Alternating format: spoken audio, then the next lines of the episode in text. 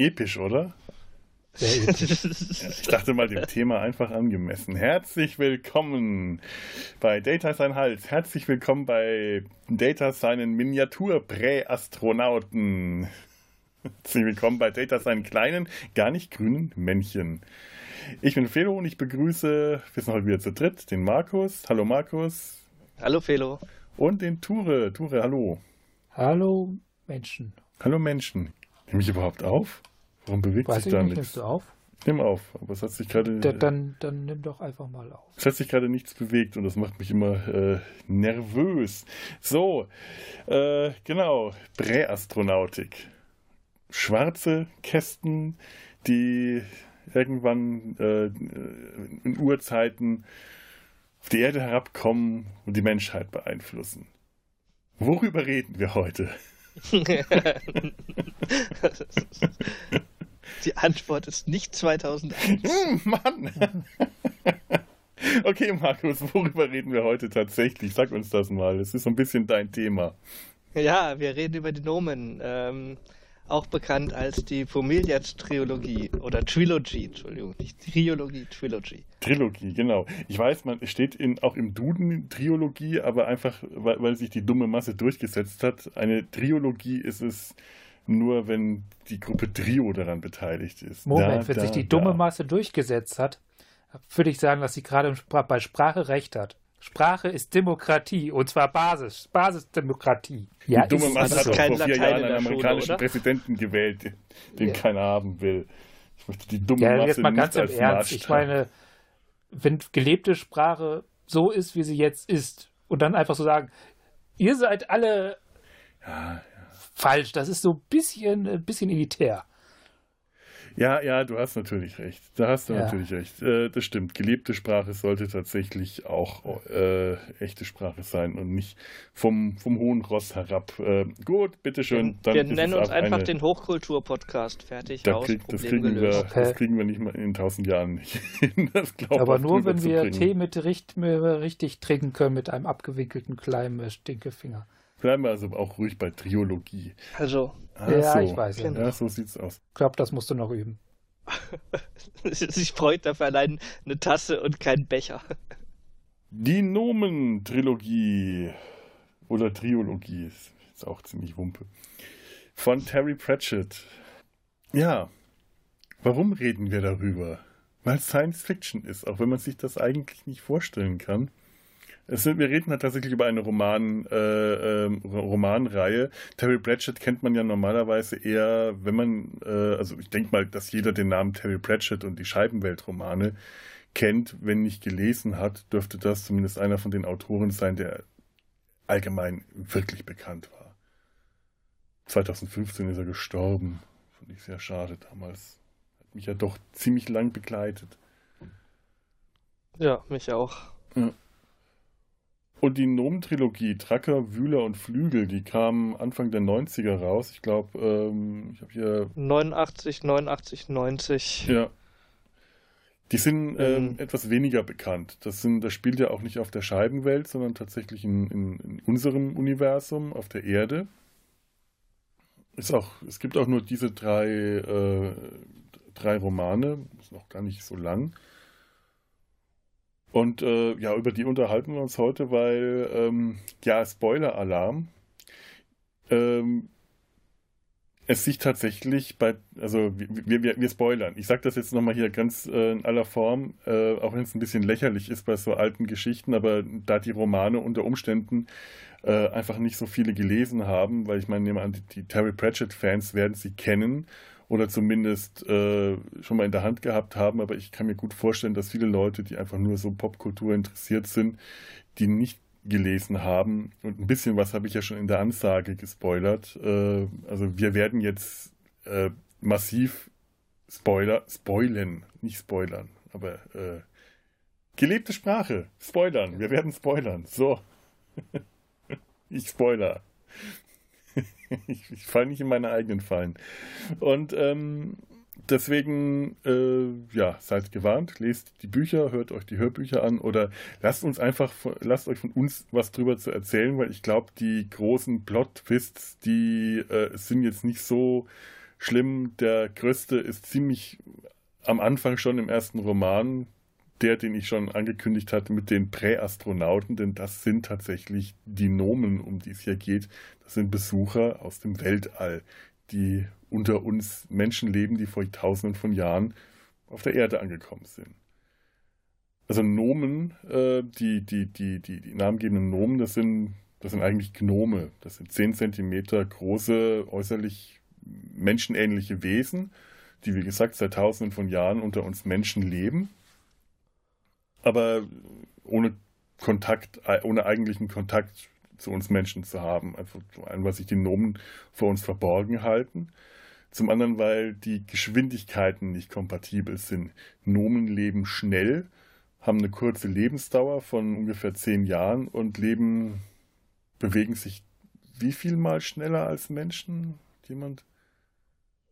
Genug. Zahl noch in sind, also Erinnerung? Also Nomen sind mehr so Punk, während Menschen mehr so Opern sind. Walzer. Walzer. Also sie bewegen sich auf jeden Fall erheblich schneller als die Menschen, dass die, dass wenn sie, dass wenn sie irgendwo langhuschen, die Menschen das nur als so ein, so ein Schatten oder Schemen, so eine mhm. Bewegung im Eck erkennen. Nomen sind Ist ja auch so ein bisschen so als die, die an Anlehnung so an diese klassische Wichtelgeschichte oder ähm, ich meine, mhm. dafür ist äh, dafür ist Pratchett ja bekannt und ich denke mal, sein, sein Grundgedanke ist ganz einfach, wie wäre das denn mit diesen ganzen Wichteln und, und Meinzelmännchen und sonst was, wenn man die äh, äh, in die heutige Zeit versetzt. Ähm, wie könnte sich das entwickelt haben und äh, wie würde sich das vielleicht weiterentwickeln? Ja, ist so ein bisschen wie der Gedanke, den äh, Neil Gaiman mit American Gods auch hatte. Ähm, die, die Fabelwesen von 1, die äh, wir als normal, die, die irgendwann mal zum, zum, ja, zum, zum normalen ich will nicht sagen Alltag dazu gehört haben, aber die, die heute einfach nur noch als Sagen und Mythen verstanden werden, die aber trotzdem immer noch unter uns leben. Und äh, wie, wie kommen die eigentlich in unserer modernen Welt zurecht? Äh, ähnlich wie das bei American Gods die äh, Götter der, Ein, der, der Einwanderer in den USA dann sind. Ein bisschen, ein bisschen anders alles. Ich glaube, Douglas Adams hat das mit den Göttern auch nochmal in einem, den, einem von den ähm, Dirk Gently-Romanen. Ich glaube, in dem zweiten äh, langen, dunklen ja. 5 Uhr Tee der Seele.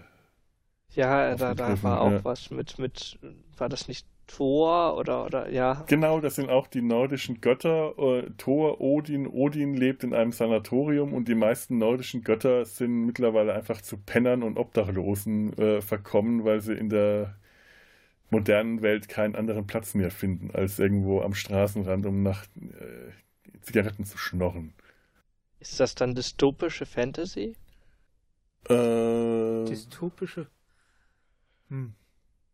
Also, um eine Dystopie zu sein, brauchst du ja so, so, so, eine, Art, so eine Art Grundlage in der Realität. Ja, also die, die, ja. die haben wir ja. Und die, und die ja. ist ja, die ist ja aus, aus, den, aus der Vergangenheit betrachtet, aus im, im Vorteil, aus der Sicht der Vorteil der Götter natürlich recht schrecklich geworden. Götter ja. haben ja. nicht mehr die Macht wie früher. Ich glaube, das ist eine Perspektivenfrage. Vielleicht ist es ja aus der Sicht der Menschen mehr eine utopische Fände. Ja, das. Ja. Aber ich glaube, für, uns Menschen, für uns Menschen war auch Fantasy nie, nie utopisch. Die Menschen nee, ne? haben mit der Fantasy immer relativ gelitten. Wenn du nicht zaubern kannst oder so, hast du eigentlich an der Fantasy nie, in ja. so einem klassischen Fantasy-Universum jetzt nicht so toll gelitten. Da bist du ein Bauer. Ja, Oder halt jemand, der auf dem Feld eine Lanze tragen darf, um sich aufblitzen zu lassen. Mhm. Bei Herr der Ringe ist das ja sogar so, dass man quasi alle Fantasy-Wesen irgendwie rausschmeißen muss, damit der Mensch gedeihen kann, auf Dauer. Ja. Ja, ja das ist so. Ja. Tja.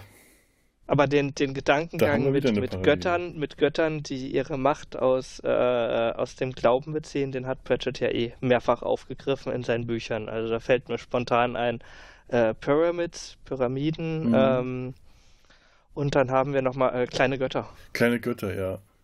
War ja auch ganz, ganz heißt stark der, in dem, der in dem Schema. Kleine Götter? War das Small der God? mit dem. Also Small Gods auf jeden Fall. Ja. War das der mit dem OW-Gott des, des, äh, des Katers oder so? Äh, nee, der, das ist nochmal ein anderer. Das war der OW-Gott des Katers, das war, ja. ähm, das war Schweinsgalopp. Mhm. Ja, die Weihnachtsgeschichte. Ja, wo Kleine, Kleine Götter war ähm, unter anderem mit Gott Om, der, äh, der in einer Schildkröte gefangen ich glaub, ist. Der hat so, ein, so, ein, so einen von diesen banalen deutschen Titel einfach Warte göttlich mal, ich gucke, oder so. Ich gucke ums Eck und schaue jetzt nach. Ich, ich glaube, der heißt wissen. einfach göttlich, wenn ich mich richtig erinnere. Weil das sind diese.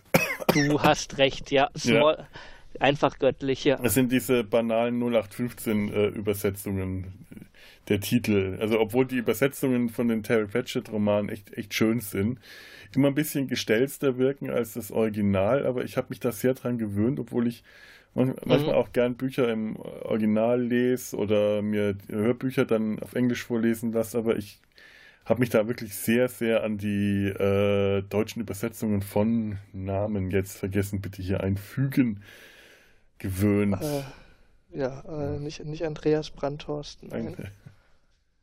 Das war.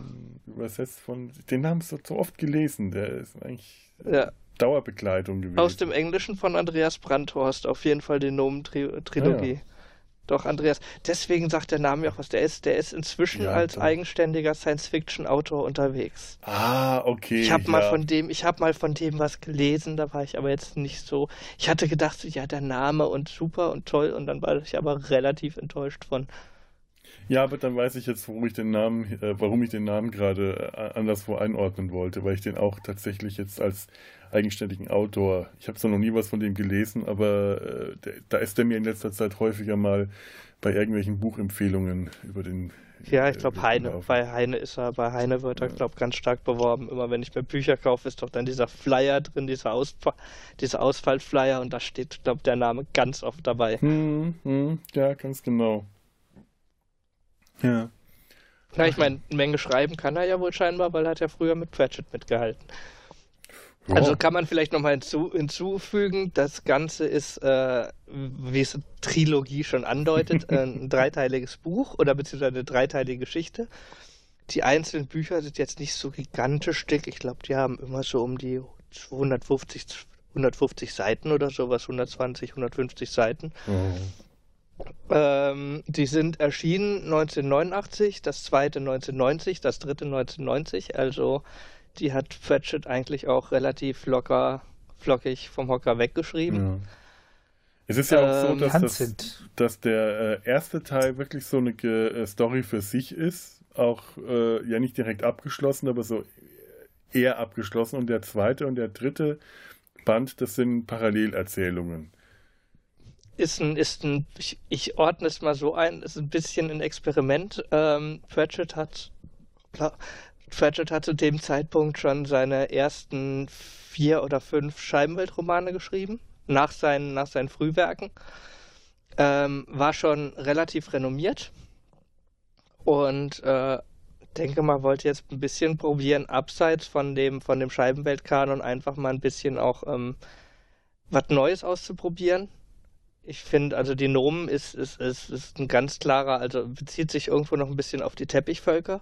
Mhm. So von mhm. diesem Grundgedanken irgendwie ähm, so eine Fantasy-Welt in unserer, in unserer Welt zu verhaften. Was er später dann ja mit der Scheibenwelt ja wahnsinnig stark gemacht hat. Also Scheibenwelt ist ja, ist ja so ein, so ein Paralleluniversum eigentlich zu unserer Welt. Äh, es beschreibt er ja auch oft genug. Ja, die Scheibenwelt ist eine, ein, ein, ein riesiges Universum. Also da ist Worldbuilding betrieben worden, das ist äh, gigantisch. Da kommen jetzt die Nomen und Teppichvölker oder ähm, Strata hieß das, glaube ich, so. Also Strata, äh, Johnny und die Bombe. Ja.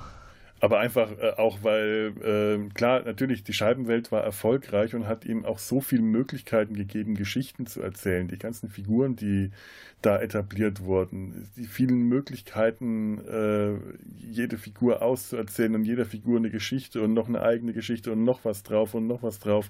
Das ähm, wäre jetzt mit den anderen Sachen gar nicht so, ich glaube, das hat sich alles nicht so angeboten bei den, bei den anderen Geschichten. Bei den Nomen hätte man jetzt vielleicht weiterschreiben können, was passiert am Ende, nachdem sie ins Weltall aufgebrochen sind.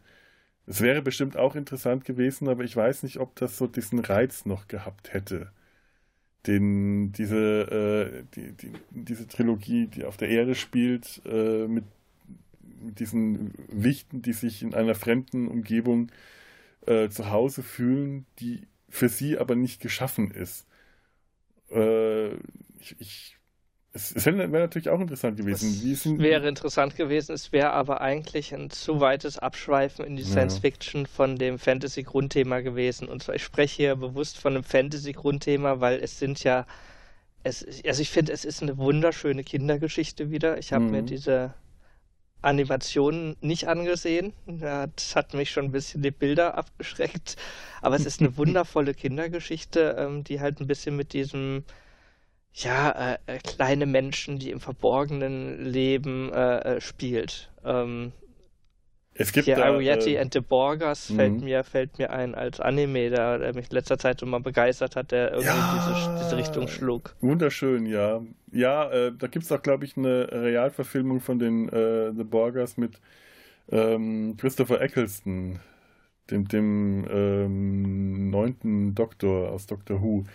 Äh, ja, ähm, äh, Stop Motion, die, ähm, genau, die, die, die Animation. Es gab äh, 1992 sind, ist der erste Roman Truckers äh, mit äh, ver, äh, verfilmt worden von Crosscroft Hole Films. Das sind so ein Animationsstudio gewesen, ein britisches, ziemlich erfolgreich. Die haben Zeichentrickserien wie Danger Mouse oder Graf Dacula gemacht, aber auch äh, Stop-Motion-Animationen wie Der Wind in den Weiden. Vielleicht kennt ihr diese Puppentrick-Verfilmung äh, ja. noch. Mhm. Mit dem Dachs und äh, der, der Ratte und dem Maulwurf. Und in dem Stil haben sie eben auch Truckers verfilmt. Ich finde, es sieht total knuffig aus. Es ist wirklich schön, aber äh, es ist wie so viele Terry Pratchett-Verfilmungen schrammt so für mich so am, äh, am Ziel vorbei. So an dem, was Terry Pratchett für mich ausmacht.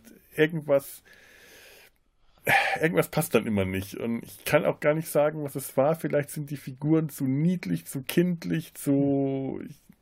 ganz schwer zu sagen.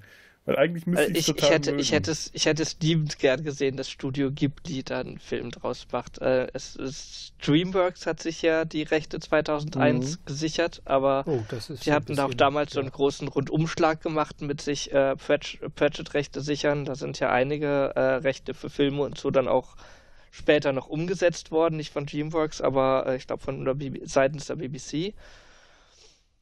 Ähm, Studio Ghibli, wenn die das in diesem Stil von, von, von den Borgern gemacht hätten, das hätte ein traumhafter Film werden können. Den traue ich das auch aber, zu. Hm. Ja, genau, ja, den, den, hätte ich das ja, auch zugetraut ja, von, der, also, von der Feinfühligkeit. Bin mir bei also, Studio Ghibli nie so ganz sicher. also das, das, Problem, was ich mit den meisten Pratchett-Verfilmungen habe, die sind an dem Punkt vorbei. Pratchett nimmt seine Figuren, obwohl er sie in relativ absurde Situationen packt und in die Welt, in der sie leben, eigentlich relativ ernst. Also der macht die nicht lächerlich, diese mhm. Figuren. In den Filmen passiert das aber oft. Also da, da, da bleibt dann auch vom, vom Pratchett-Humor nur so eine Art Klamauk übrig. Und mhm. ich würde dem Studio Ghibli halt zutrauen, dass sie genau diese Falle nicht geraten. Ja, also dass, genau. dass, dass, dass, dass die mit der entsprechenden Ernsthaftigkeit, was was Worldbuilding und ja, Figurenentwicklung wie, wie, wie, so wie halt wie halt bei den rangehen, bei den ja. Ariety und Borger und das hatte ebenfalls diese diese gewisse Ernsthaftigkeit in der Grundstory ja. drin. Mhm. Aber da, eben da, da bin ich halt so ein bisschen skeptisch, weil ich kenne wirklich viel von Studio Ghibli und äh, die haben tolle Filme gemacht mit sehr feinen Ja, und auch Gefühl. so ein paar Fehlschläge. Stimme ja. ich dir auch voll und ganz zu. Und wenn die fehlschlagen, dann aber so richtig. Das liegt aber dann häufig halt auch an der äh, dieser äh, japanischen Erzählweise, die für, für, für quasi ein westliches Publikum ganz häufig schwer zu greifen ist. In, das müssen also keine da Filme muss ich, sein. Da muss ich dir widersprechen. Für mich sind die Fehlschläge, die Ghibli gemacht hat, meistens die Zusammenarbeiten mit irgendwelchen europäischen Studios gewesen. Nee, also bei mir sind solche Sachen wie das wandelnde Schloss oder. Äh, oh, das ist doch wunderschön. Äh, oder oder äh, das mit dem Fisch, wo du einfach merkst, da, da, da, da oh, stimmt vorne und hinten nicht. Das oh. sind so krude Gestalten, da sind vor allem die Charaktere so seltsam charakterisiert du kannst die Charaktere, das ist ja etwas, was Studio Ghibli gerne mal macht, dass es ähm, sich dem diesem klassischen Gut-Böse-Schema widersetzt. Was, wenn es gut funktioniert, auch äh, toll funktioniert, also auch wirklich dann schön ist. Und du kannst dir das anschauen und freust dich, dass mal ein Bösewicht nicht einfach nur äh, fieser, grinsender Bösewicht ist, der am Schluss umgebracht werden soll, muss, weil äh, bis zum Ende böse, sondern dass es auch mal vielschichtige Figuren sind. Aber dann hast du äh, Figuren wie zum Beispiel bei dem wandelnden Schloss, wie diese Hexe, die dann äh, älter wird, die nicht Fisch, nicht Fleisch sind, die so unausgegorene Charakterisierungen haben, die für mich total äh, einfach, einfach daneben gelangt sind, die wahrscheinlich ähm, äh, einem anderen Publikum, dem, vielleicht einem, einem, japanischen Publikum oder, oder äh, dir jetzt in dem Fall, äh, total gut gelungen vorkommen. Und ich habe einfach so das Gefühl, dass die Befürchtung, äh, das Risiko, dass Studio Ghibli die Charaktere hier äh, anders aufgreift, als ich sie von Terry Pratchett äh, beschrieben bekommen habe, wäre mir zu groß. Da ist, ja, da ist aber, Studio aber Ghibli einfach zu sehr eigen in, in der, in, bis jetzt, im Stil bis und allem. Jetzt, bis jetzt haben eigentlich fast alle Verfilmungen die Charaktere sehr anders aufgegriffen, als sie beschrieben wurden. Ja, äh, Von stimmt. daher ist das Risiko höchstens nicht, dass sie es anders machen, sondern dass sie es äh, genauso machen wie der Rest. Ja, oder so anders machen, also anders, anders machen und es trotzdem nicht gefällt. Das ist ja bei Adaptionen, ja. Äh, Verfilmungen ja sowieso immer der Fall. Ähm, es ist schwer, eine Figur, die im Roman genau beschrieben wird, auch exakt so dann im Film darzustellen. Bei einem äh, Trickfilm ist es vielleicht noch möglich, weil du halt dann einen guten Zeichner, einen guten Designer, einen Character Designer hinsetzen kannst, der nach einer guten Beschreibung eines Autors eine Figur auch wirklich so zeichnet, dass sie zumindest optisch dann dem entspricht. Aber äh, find jetzt mal wirklich den perfekten Schauspieler für ja, das, die das, das, äh, perfekte das Romanfigur. Oft aber auch gar nicht, was mich stört, sondern die, dass die Charaktere einfach vollkommen andere sind. Also dass die anders, äh, mhm. dass die anders agieren, anders drauf sind, dass die also zum Beispiel bei, bei der äh, Hock, Hockfaser-Verfilmung, nee, äh, genau, Lichter, ja. also beim ersten Roman, der ist ja auch verfilmt worden, der ist halt, äh, äh der Hauptcharakter ist da halt vollkommen überdreht. Das war das mit Also auf eine Art und Weise ja. überdreht. Also Licht, Licht der Fantasie, das ist wirklich die genau. Verfilmung, mhm. was am meisten, also mit Ausnahme von den Comic-Verfilmungen, da haben sie am meisten daneben gegriffen. Ich finde, ja. Sie alle über einen Kamm zu scheren, ist ein bisschen gemein, weil. Nee, soll ähm, man nicht, das stimmt. Das sind auch ein paar. Also dabei, ich, finde, find, bald also Going Postal, äh, Ab die Post, der, der, ist, der ist toll verfilmt. Also ich finde den grandios. Ähm. Das ist auch einer von den Filmen, den ich mir äh, gerne angeschaut habe. Aber das Licht der Fantasie, da, da ist zum Beispiel. Ja, da, ist, da haben sie äh, zu viel zusammengeschmissen einfach. Ja. Aber. Ja. ja, auch nicht nur zusammengeschmissen, sondern das ist halt das, was ich vorher meinte, die weder die Welt, die Charaktere, die werden sonderlich, nicht sonderlich ernst genommen, sondern man geht da mehr auf so eine Pointenjagd. Macht mhm. so einen mhm. Klamaukfilm. Ja, aber mir, mir es halt das, dann. Das, ähm, das geht dann, das, das ist dann sehr ab. Mhm. Vom, äh, mir geht es halt ganz, ganz ja. häufig so, ich möchte äh, einen Charakter, ähm, wenn ein Autor äh, den, die Äußerlichkeiten nicht beschreibt, dann ich, muss ich mir selber ein Bild machen. Okay, nur äh, Pratchett ist wirklich gut darin, Charaktere nicht nur zu charakterisieren, nicht nur ihre Persönlichkeit darzustellen, sondern auch ihre Äußerlichkeiten wirklich gut zu beschreiben, dass man in den meisten Fällen ein ziemlich gutes Bild vor Augen hat. Und dann äh, war es zum Beispiel bei der, bei der Lichterfantasie, es war Rincewind, der mich am allermeisten gestört hat, weil die aus dem, äh, aus dieser Figur etwas gemacht haben, sowohl äußerlich als auch innerlich, was der, äh, was dem Rincewind aus den Romanen meiner Meinung nach komplett nicht entsprochen hat. Oh gut, sie hätten äh, Graham Chapman nehmen müssen. Brian war meiner Meinung nach äh, aus Life of Brian der, ja der, der wäre der bessere Rincewind äh, gewesen. Der, mehr Rincewind hätte man nicht sein können, aber der war leider zu dem Zeitpunkt dann schon nicht mehr verfügbar. Sehr tragisch, aber wahrscheinlich auch schon aber, alt. Ja, Pratchett, Pratchett hat eine unglaublich bildhafte Schreibweise. Ähm, mhm. Ich, ich habe ich hab eigentlich, eigentlich sind seine Bücher ja eher äh, praktisch äh, geschriebene Filme. Also wie oft, bei wie vielen, bei wie vielen Büchern hat man ähm, die Beschreibung der Kamerafahrt auf die, auf die Erde, auf die Welt, auf die Scheibenwelt. Ähm, ich habe hier das, äh, die, die großen Pratchett-Quiz-Bücher. Da ist es unter anderem die, äh, die Frage, welcher, welches Buch beginnt mit welchem Satz und äh, du kannst sie halt echt kaum auseinanderhalten, weil entweder was ich, schließen sie die Augen und stellen sich die große äh, eine Welt auf der auf der Rücke einer Sch äh, Schildkröte vor oder äh, ja, und halt immer diese toll beschriebenen Kamerafahrten. Ja, also ein, ein Scheibenweltroman, der nicht mit dieser beschriebenen Kamerafahrt auf die Schildkröte und die Scheibenwelt anfängt, das hatte ich auch immer so das Gefühl, das, das ist nicht richtig, weil so hatte mein erster, ich bin, bild mir ein, das ist der erste Roman, den ich gelesen habe, das müsste der Zauberhut gewesen sein. Ich glaube, der muss schon mit dieser Kamerafahrt, mit dieser beschriebenen angefangen haben und das hat einfach geprägt. Der Fantasie beginnt, glaube ich, sogar schon damit. Das ist, das ja. ist der Einstieg, eins der, also der ersten Romane überhaupt, um diese, diese Welt dir in den Kopf zu setzen. Ist auch ein guter, guter Stilgriff. Also ähm, ja. du liest die ersten, ersten fünf Seiten und du weißt sofort, okay, wie die Welt aussieht, dass die Welt an sich, in sich sehr abstrus ist und äh, ja, Magie etc. Aber wollen wir mal zurück auf den Nomen kommen? Ja, ähm, genau. Ich, ich, ich würde mal ähm, den Inhalt zusammenfassen. Wenn das, wenn, äh, wenn ihr nicht Dann fass. Dann, dann fasse ich mal. Moment. Fass, Fedo, fass. Fass.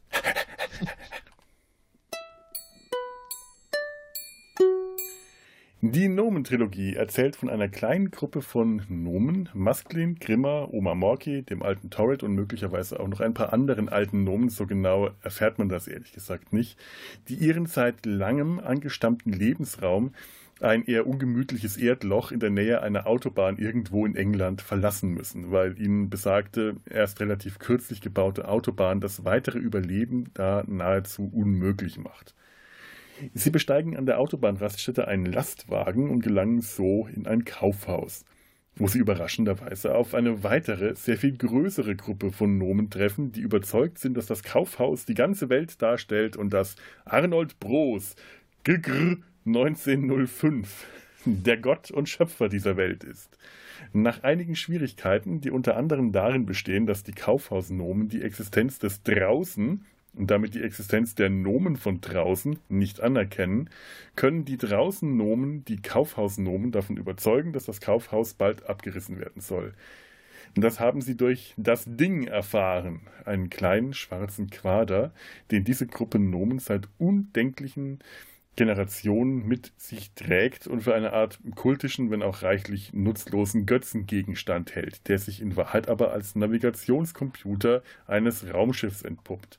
Das Raumschiff, mit dem die Nomen vor tausenden von Jahren aus dem Weltraum im Orbit oder auf der Erde angekommen war, das weiß ich gerade nicht mehr so ganz genau.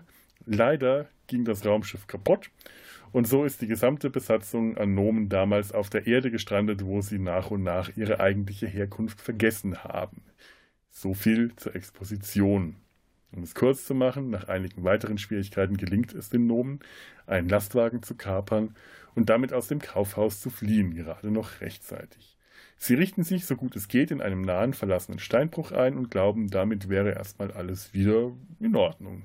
Alle, bis auf Masklin, der so eine Ahnung hat, dass noch lange nicht alle Probleme beseitigt sind und der seine eigenen Pläne äh, vorantreiben will.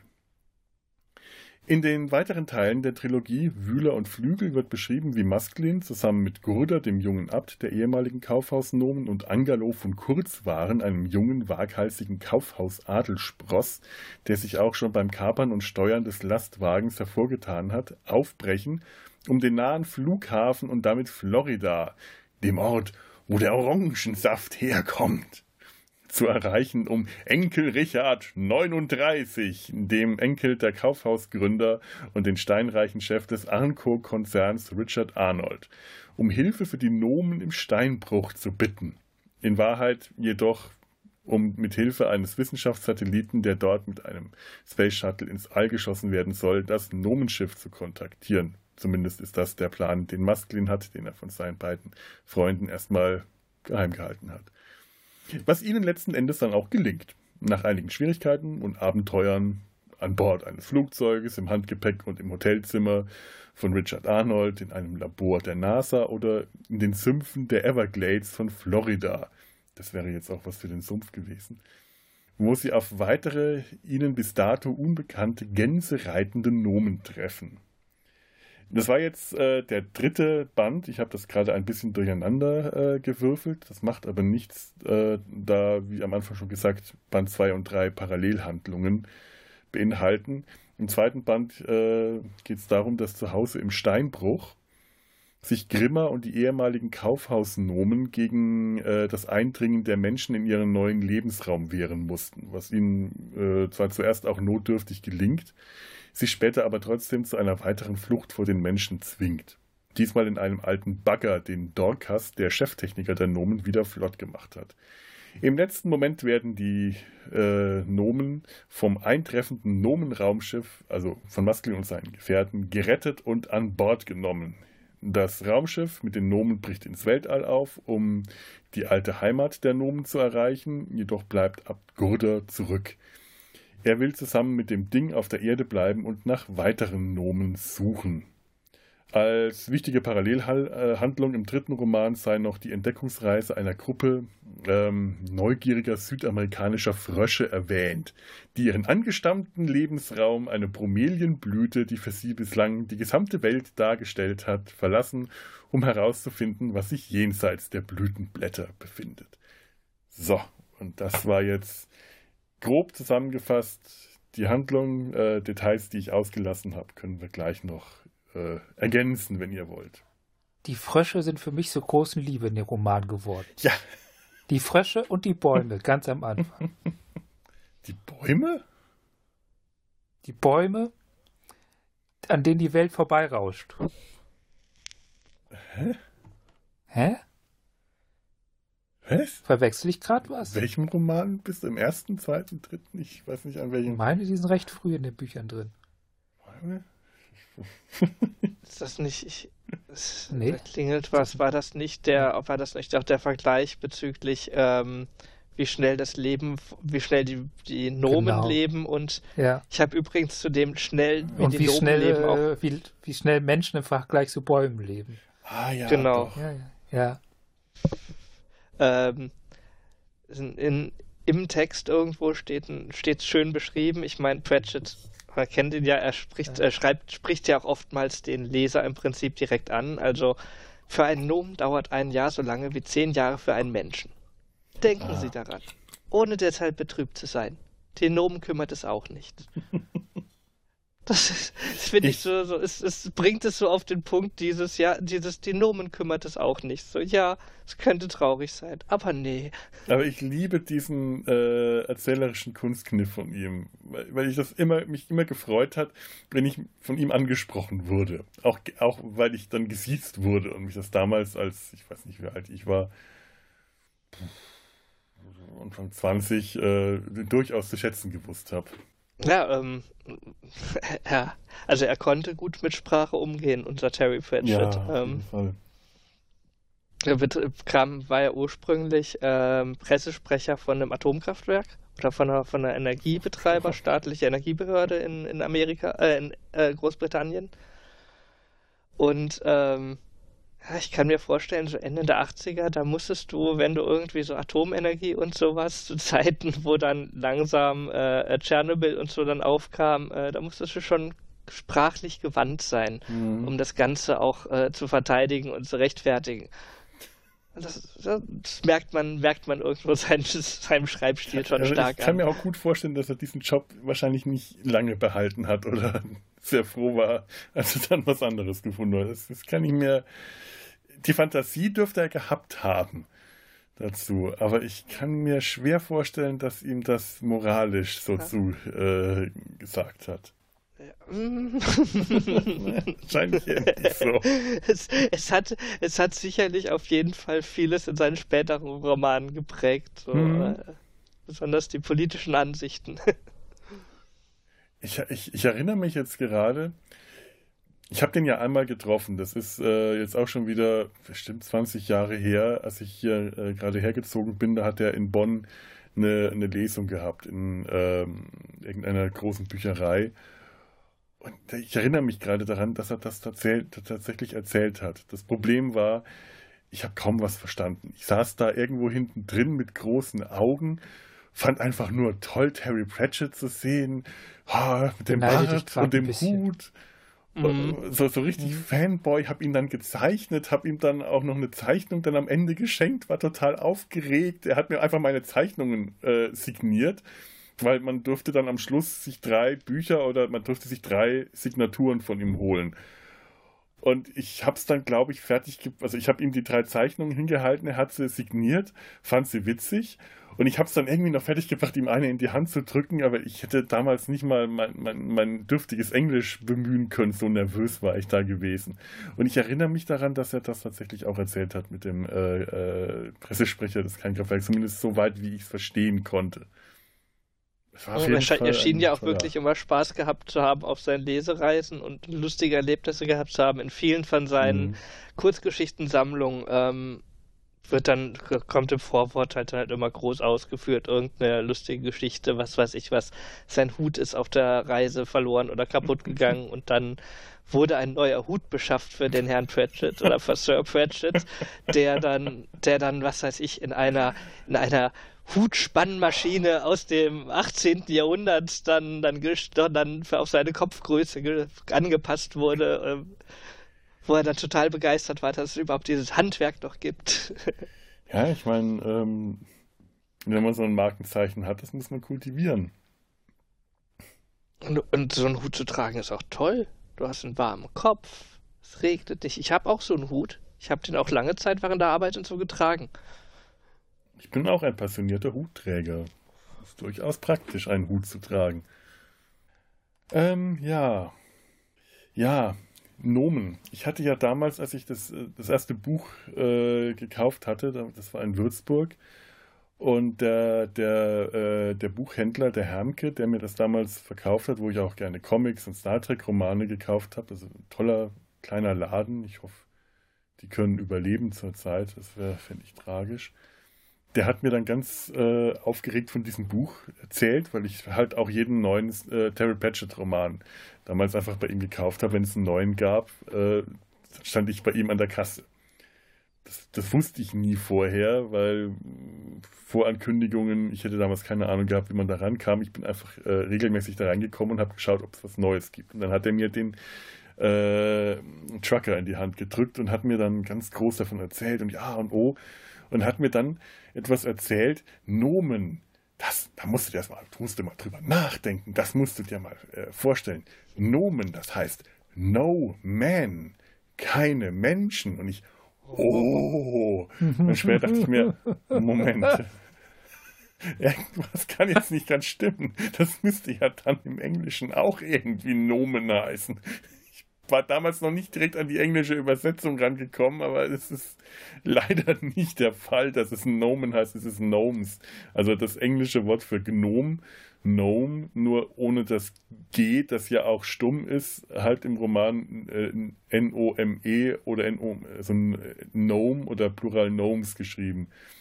Schade, aber es war ein, ein netter Klar. Gedanke.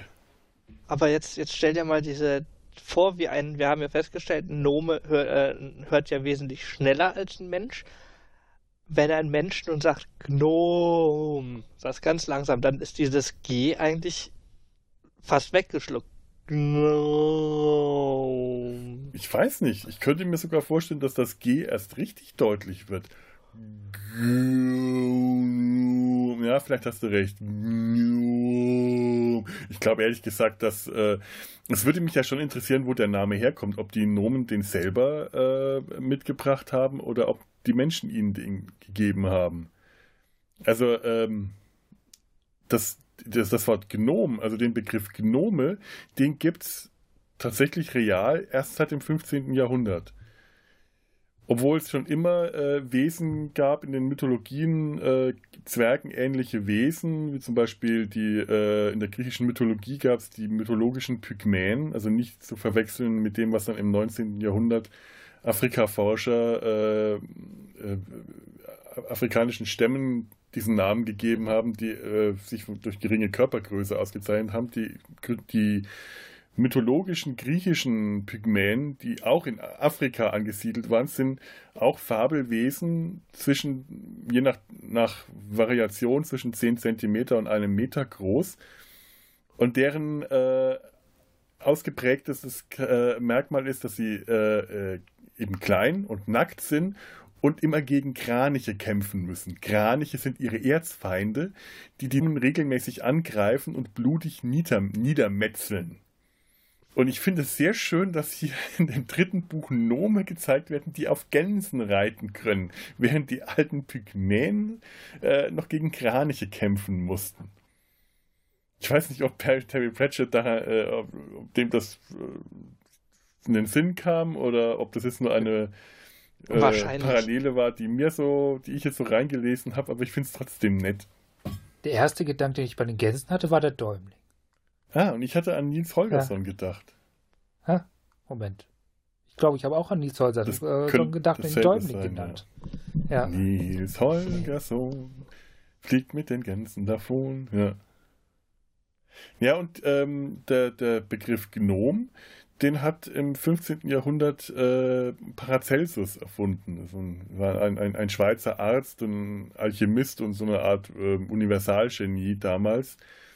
Der hatte einen tollen Namen, den habe ich mir aufgeschrieben. Paracelsus, war das ein Schweizer? Ja, das war ein Schweizer. Oh, okay. Äh, bürgerlich hieß der, und ich fand diesen Namen so toll, deswegen muss ich den hier bringen. Der hat überhaupt nichts zu bedeuten in diesem Podcast, aber ich muss den aussprechen. Theophrastus Bombast von Hohenheim. Das ist ein Name. Nett. Sollte ich mich irgendwann fortpflanzen, werde ich den meinen Kindern geben. Theophrastus, komm zum Essen. Ja, wobei also ich jeweils dann doch allen, lieber auf allen Kindern aufgeteilt oder? Ja, also mindestens ja. zwei. Also wenn ich zwei Söhne habe, dann heißt der erste, der ältere Theophrastus und der zweite wird Bombast heißen. Und der vierte von? von Hohenheim. ja, ich glaube, meine ungeborenen Kinder sind mir gerade sehr dankbar, dass ich bislang darauf verzichtet habe, mich fortzupflanzen. Ich würde dann doch lieber den Kaufhausnomen dann äh, entsprechend halten. Also ich weiß nicht. Markus, Markus von, von Damenunterwäsche und Handtaschen oder so.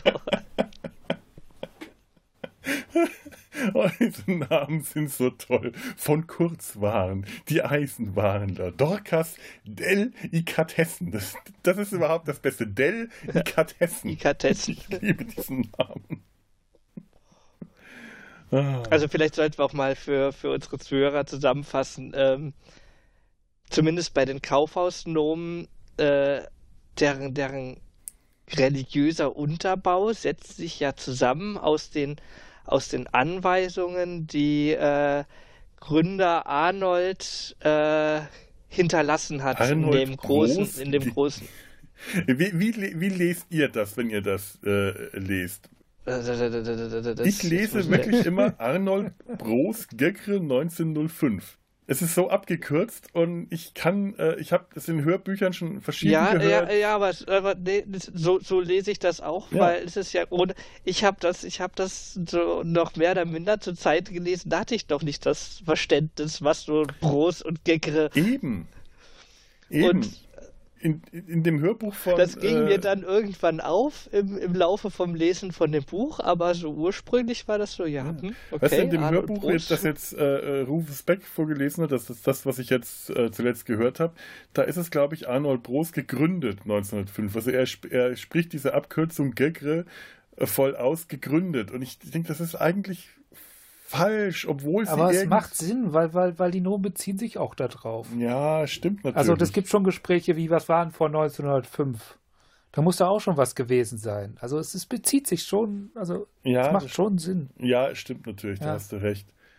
Und äh, äh, dass es nicht Arnold Bros und Arnold Brothers ist, weil das die Abkürzung ist. Ich glaube, auch das kommt äh, an irgendeiner Stelle in irgendwo in den drei Romanen vor, dass es tatsächlich zwei gewesen sein müssen, weil es Brüder waren.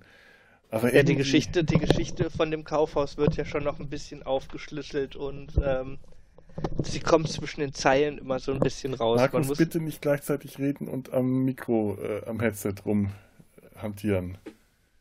Ich versuch's. Ja, Beweg dich nicht. Still stehen bleiben, damit die Menschen dich sehen können. Wenn du dich nicht bewegst, können wir dich nur wahrnehmen. Warte mal, ich kann ja auch das Video anhalten. Nein, bitte nicht. Das ist schlimm genug, wenn das von allein passiert. Ja, diese ganzen Anweisungen, das stimmt. Das ist, das ist wunderschön. Vor jedem Kapitel ist immer so eine, äh, ist immer so ein Auszug aus der, aus der Heiligen Schrift. Das, das sind dann wirklich so, so äh, äh Markus, hast du gerade mal was da, was du vorlesen Ja, ich, ich bin gerade einfach mal hier. Ja. Äh, Kapitel 14. Und die Nomen sprachen, hier ist unsere neue Heimat für immer und ewig. Kapitel 16. Und da draußen da schwieg. Aus dem Buch der Nomen, Ausgänge, Kapitel 4, Verse 15 bis 17. Es ist herrlich. Das wird immer alles, was so gerade passiert in dem Kapitel, wird in so einer Art heiligen Schrift zusammengefasst. Und manchmal sind es eben einfach so, so Zusammenfassungen der Handlung, manchmal sind es Anweisungen aus dem Kaufhaus, wie das Hunde auf der Rolltreppe getragen werden müssen. Aber niemand trug Hunde. Viele Menschen trugen keine Hunde und Arnold Bro sah es und wurde sehr wütend. Ähm, also äh, mir ist jetzt gerade aufgefallen, oder vorhin mal aufgefallen noch, diese ähm, diese Verse vorneweg. Oh, das ist noch eine ganz alte Ausgabe. Es geht, die ist gar nicht mehr ja. so alt. Ähm, in den, in den, äh, diese Verse vorneweg in seinen späteren Romanen, also ich sag jetzt mal aus den letzten, seit 2010 oder sowas, hat er das auch noch, hat er das wieder begonnen, dass am Anfang vom Roman die Hand, äh, von, von Kapitel, die Handlung stichwortartig zusammengefasst war von mhm. dem Kapitel. Das hat mich immer wahnsinnig irritiert, weil ich habe das dann immer von automatisch von oben nach unten gelesen und dann wusste ich schon, was in dem Kapitel passiert, bevor ich das Kapitel überhaupt angefangen habe. Ja. Ja, ja, ja, das ist, äh, so kann man es sehen. Also es hat mich, ich, ich kann mich daran erinnern, es hat mich nicht äh, gestört, es hat mich eher neugierig gemacht. Es war halt wie ein Anteaser, aber ich kann nicht verstehen. Das, das ah, hier habe ich noch ein wunderschönes. Ja. Das äh, doch einige sprachen. Wir haben Arnold Brosgöcke 1905 neue Schilder im Kaufhaus gesehen und sind besorgt, weil sie uns ein Rätsel bleiben. Denn dies ist die Saison des Weihnachtsfestes, doch normalerweise werden zu Weihnachten ganz andere Schilder aufgestellt. Es sind auch nicht die Schilder des Winter- und Sommerschlussverkaufs. Sie verkündeten weder spezielle Gelegenheiten noch Sonderangebote. Keine Saison hat jemals solche Schilder gesehen. Ihre Botschaft lautet, Räumungsverkauf. Ja, wir sind sehr besorgt. ja, stimmt, die besonderen Gelegenheiten, da weiß man auch noch nie, immer noch nicht, was damit eigentlich gemeint war. Ja, ich finde es einfach toll, wie sie sich aus äh, der Welt dieses Kaufhauses so ihre Welt und ihre Regeln zusammen äh, äh, reimen. Es ist ja wirklich, äh, man muss sich das mal vorstellen, das ist eine sehr in sich geschlossene Welt, die alles beinhaltet. Und das Kaufhaus hat alles unter einem Dach. Und das nehmen die Nomen wörtlich. Dann, dann wörtlich. Und äh, sie, sie bauen sich ein Regelwerk auf, das für sie selber verständlich ist. Es ist ein Regelwerk, das aus äh, religiösen Vorschriften besteht, aber auch aus äh, politischen äh, Begebenheiten, wie die einzelnen Clans, die da leben, sich gegenseitig äh, ja, befeinden, bekriegen unter der Oberaufsicht der, der, der Büromaterialer, also des Klerus, des Abtes, äh, miteinander auskommen.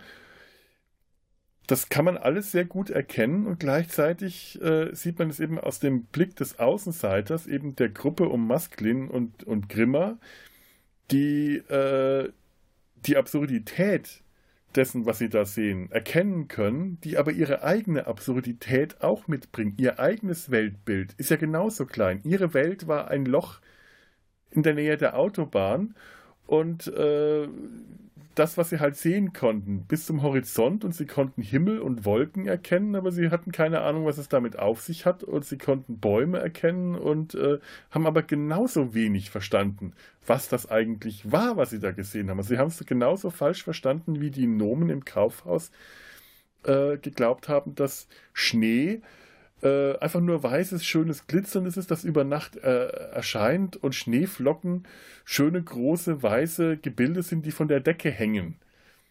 Und, äh, ich, hab, ich entwickle gerade eine Theorie und zwar, und zwar sind die, sind die Nomen, die außerhalb wohnen, so wie sie dargestellt wurden, nicht, wahr, nicht, nicht wahrhaft steinzeitlich oder zumindest mal, ich sag mal noch, wie im Mittelalter verhaftet.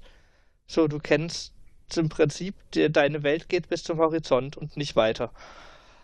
Ähm, eher, eher vorzeitlich. Also da also, Mittelalter würde ich eher äh, die Kaufhausnomen einordnen. Also, die würden nee, die würde ich, die, die, würde ich tatsächlich schon. Sind die würde ich, die würde ich schon in die Industrialisierung setzen. Ja. Einfach von der Tatsache, mhm. dass die ähm, den Bezug zur Natur verloren haben und nur noch in ihrer industrialisierten Welt leben. Nee, und nee. Beet monarchisch äh, äh, industrialisiert, würde ich sagen. Ja, nee. genau so. Ja, ja das so, so, so ja. Äh, fünf Minuten vor dem Ersten Weltkrieg.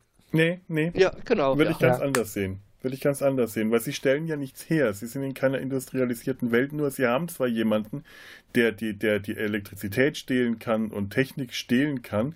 Die Technik ja, aber das Vorhandensein von Technik und, äh, und Elektrizität und sonst wie, dass, dass die Nomen nicht, nicht produktiv sind, äh, also das also nicht, ja, nicht aber industriell das gehört zu einer industriellen Welt dazu, dass die ja, Industrie, aber, aber, dass also, sie selber eine Industrie haben, die selber Waren her, etwas hervorbringt und die wenn, Nomen wenn, wenn wir davon ausgehen, dass das, sie nichts herstellen, hm. kriegen wir gar, gar nichts. Äh, kriegen wir, also dann, dann macht der ganze, dann, dann ist es was ganz anderes weil, weil auch im Mittel, das Mittelalter hat sich stark über Produktionsprozesse und nein, Produktionshierarchien nein, nein, nein, nein. Her, und herstellen. so definiert. Äh, ja. Ihr redet gerade von einer industriellen Gesellschaft und das sind die Nomen ganz sicher nicht oder einer präindustriellen Gesellschaft. Die sind nicht an dem Punkt. Sie sind an dem Punkt, wo sie zum Beispiel einzelne Handwerker haben, die etwas herstellen, wie zum Beispiel Dorcas. Das ist ein Handwerker, der die Dinge, die er, die, die natürlichen Ressourcen, die er hat, wie zum Beispiel die Elektrizität im Kaufhaus nutzen kann und etwas daraus herstellen kann, wie zum Beispiel den Korb unter dem Fahrstuhl oder äh, Licht und solche Dinge. Das für ihn aber nicht äh, etwas ist, was künstlich hergestellt wird, weil er selber das ja nicht herstellt, sondern es sind natürliche Ressourcen, die er nutzen kann. Die Gesellschaftsform, die ist sehr feudal. Äh, ja, du hast bestimmte Clans, du hast Fürstenhäuser, die äh, äh, Länder und, und, äh, und, und, und, und also, äh, ähm, Nationen darstellen, die sich gegenseitig äh, bekriegen und erst durch ein, eine übergeordnete, über einen übergeordneten Klerus geeint und befriedet werden können. Und das ist da, so eine Situation, da, die ganz stark mittelalterlich ist für mich. Da, ja, äh, stimme ich dir gerade sogar zu, weil, weil tatsächlich mhm. meine Notizen, ich, ich überdenke gerade. Also eigentlich läuft es ja, also Anfang würde ich ganz klar, also die Draußennomen, wie wir sie am Anfang erleben, das ist, das ist vorzeitlich. Die, die sind noch mit Stöcken unterwegs und mhm. leben in der Höhle. Dann haben wir die nächste Stufe im Kaufhaus, das ist äh, parasitär. Vorindustriell. Ja, und die Industrialisierung haben wir dann im Steinbruch. zuordnen vielleicht, das ist so ja. das Problem. Und die gesellschaftliche Weiterentwicklung äh, läuft dann über den Steinbruch. Ja. Ja, ja. im Steinbruch ähm, äh, entwickelt sich die Gesellschaft zu etwas ja. anderem. Du hast vorher eine autokratische Gesellschaft, die Oberhäuser der, äh, der einzelnen Abteilungen, das sind die, die, die, die, die Fürsten. Und im Steinbruch bildet sich eine andere Gesellschaft heraus. Das sind zum Beispiel das sind die, die alten Fürstenoberhäupter, die alten äh, Grafen und Barone, die haben plötzlich keine eigentliche Funktion mehr, weil es ihre Abteilungen nicht mehr gibt. Ihre Länder, ihre Nationen, die sie dargestellt haben, die sind verschwunden, die existieren im Steinbruch nicht mehr.